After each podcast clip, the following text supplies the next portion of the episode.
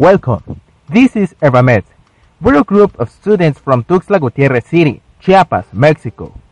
Our purpose is give you real information about traditional medicine. So, let's talk about plants.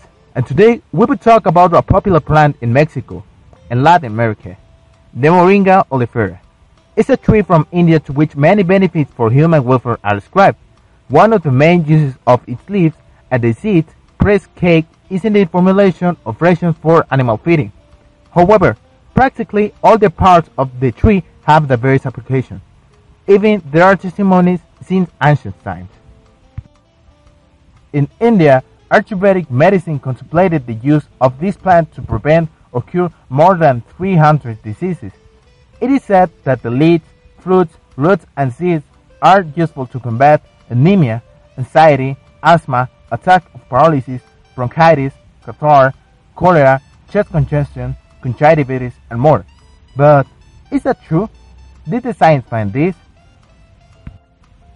Despite the deep roots of the use of moringa in many medical remedies and treatment in different nations, not everything is documented in the scientific literature.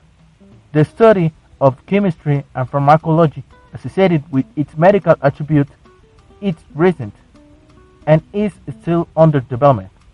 And although many of its therapeutic benefits have been proven through rigorous in vitro and in vivo investigations in many modern laboratories, others are pending to be endorsed by clinical trials. The use of moringa to control several infections caused by microorganisms is well known, and in recent years, scientific results have been generated that confirm its antimicrobial activity. In vitro studies have checked the activity of different parts of the plant on pathogenic microorganisms. The inhibition of the growth of Pseudomonas aeruginosa and Staphylococcus aureus by aqueous extract of the leaves was demonstrated by Guatemalan scientists.